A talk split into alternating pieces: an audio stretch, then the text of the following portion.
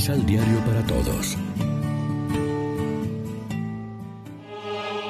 Proclamación del Santo Evangelio de nuestro Señor Jesucristo, según San Lucas. Jesús dijo a sus discípulos, El Hijo del Hombre tiene que ser entregado en manos de los hombres. Pero ellos no comprendieron estas palabras. Algo les impedía comprender lo que significaban y temían pedirle una aclaración. Lección Divina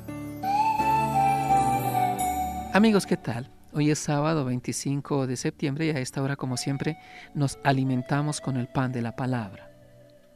Jesús repite el anuncio sobre su muerte. Se vuelve a llamar Hijo del Hombre, apuntando a su mesianismo final como Señor y Juez del universo.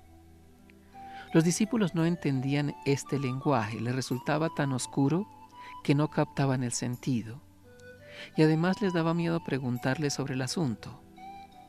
En otras ocasiones los evangelistas nos describen los motivos de esta dificultad. Los seguidores de Jesús tenían en su cabeza un mesianismo político con ventajas materiales para ellos mismos y discutían sobre quién iba a ocupar los puestos de honor a la derecha y a la izquierda de Jesús. La cruz no entraba en sus planes. Sí, Jesús despierta admiración por sus gestos milagrosos y por la profundidad de sus palabras. También a nosotros nos gusta fácilmente ese Jesús. Pero el Jesús servidor, el Jesús que se ciñe la toalla y lava los pies de los discípulos, el Jesús entregado a la muerte para salvar a la humanidad, eso no lo entendemos tan espontáneamente. Quisiéramos solo el consuelo y el premio, no el sacrificio y la renuncia. Preferiríamos que no hubiera dicho aquello de que el que me quiera seguir, tome su cruz de cada día. Pero ser seguidores de Jesús pide radicalidad, no creer en un Jesús que nos hemos hecho nosotros a nuestra medida.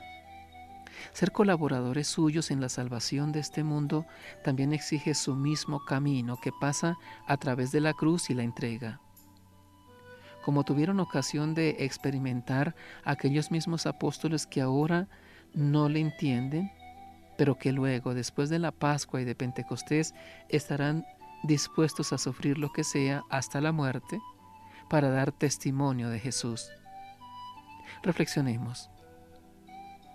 ¿Cómo combinamos en nuestra vida cotidiana el sufrimiento y la fe en Dios? Oremos juntos.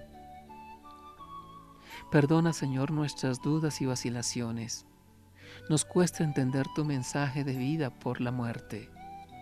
Con tu palabra y tu espíritu, danos un corazón nuevo y descúbranos el misterio de tu persona adorable, para que, amando a los demás como tú nos amaste, participemos en la gloria de tu resurrección. Amén. María, Reina de los Apóstoles, ruega por nosotros.